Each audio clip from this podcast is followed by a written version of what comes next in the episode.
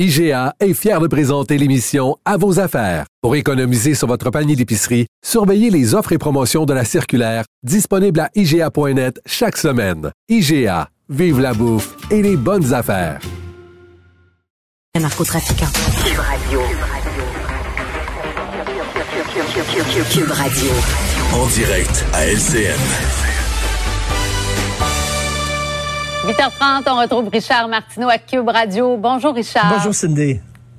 À quand le passeport vaccinal? Et oui, il y a une vingtaine de pays qui ont utilisé le passeport vaccinal. Alors, lorsque vous avez vos deux doses du vaccin, ça vous permet d'avoir des avantages, finalement, peut-être participer, pouvoir aller à des spectacles de musique, aller dans des festivals, aller au resto ou même voyager à l'extérieur. Donc là, on est en train de jongler avec l'idée d'un passeport vaccinal au Québec. On ne sait pas s'il va en avoir un ou pas. Et il y a des gens qui sont euh, tout à fait contre ça, qui trouvent que c'est vraiment trop injuste. Par exemple, Cindy, il y aurait des régions où les gens se font vacciner avant les autres. On dit que, bon, ces gens-là vont avoir des avantages que d'autres régions au Québec ne pourront pas avoir parce qu'on n'est pas encore euh, euh, au même taux de, vaccination. Mm-hmm. Je comprends, là, effectivement, mais là, on peut pas vacciner tout le monde en même temps, Cindy. C'est sûr que les gens plus vieux vont avoir leurs deux doses avant moi et moi, je vais avoir mes deux doses avant les gens plus jeunes aussi. C'est certain qu'il y a des disparités, là. Mais est-ce que ça vaut la peine de tirer la plaque sur le passeport vaccinal à cause de ça? Mais moi, ce qui me met en furie, Cindy, et là où vraiment, là, je, je colle au plafond, c'est des gens qui refusent de se faire vacciner. Et là, qui disent, ben là, les gens qui vont être vaccinés vont pouvoir euh, avoir des avantages que moi, j'aurais pas. Écoutez, on demande pas aux gens de travailler pendant deux mois dans les CHSLD, euh, de travailler euh, dans des hôpitaux. Tout ce qu'on leur demande comme devoir de citoyen, c'est d'aller se faire vacciner. À deux reprises, ça prend quelques minutes, ça y va vraiment de façon rondement, là, ça y va très bien.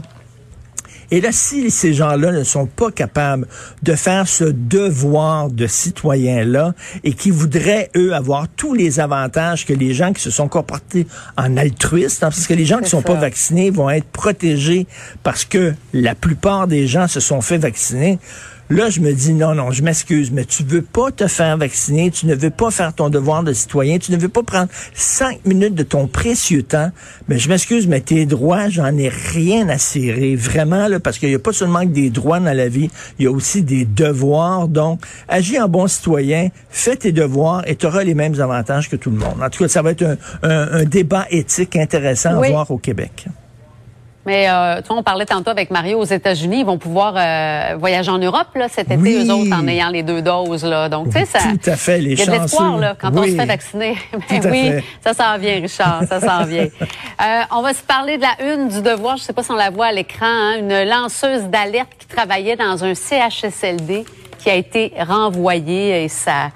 Ça te fait réagir, mon Ben oui, tout à fait. Elle, a participé au programme le Je contribue, hein, Monsieur Legault, qui demandait aux gens de mettre l'épaule à la roue, de travailler dans les CHSLD. Et cette jeune femme-là, 24 ans, euh, Marianne Labelle, qui a répondu à l'appel du gouvernement, elle est allée travailler dans un CHSLD à Saint-Laurent et elle a vu que les conditions là-bas étaient loin d'être parfaites. Et en fait, il y a des gens qui avaient même pas eu de douche depuis des semaines, qui étaient confinés euh, dans leur appartement donc, elle a pris, euh, elle a pris des, des, des, vidéos et des, des, photos, mais avant, elle est allée, elle est allée parler quand même à son, à sa supérieure immédiate en disant ce que je vois, ça n'a pas de bon sens et ça n'a rien donné. Et là, elle s'est tournée vers les journalistes, entre autres le Devoir.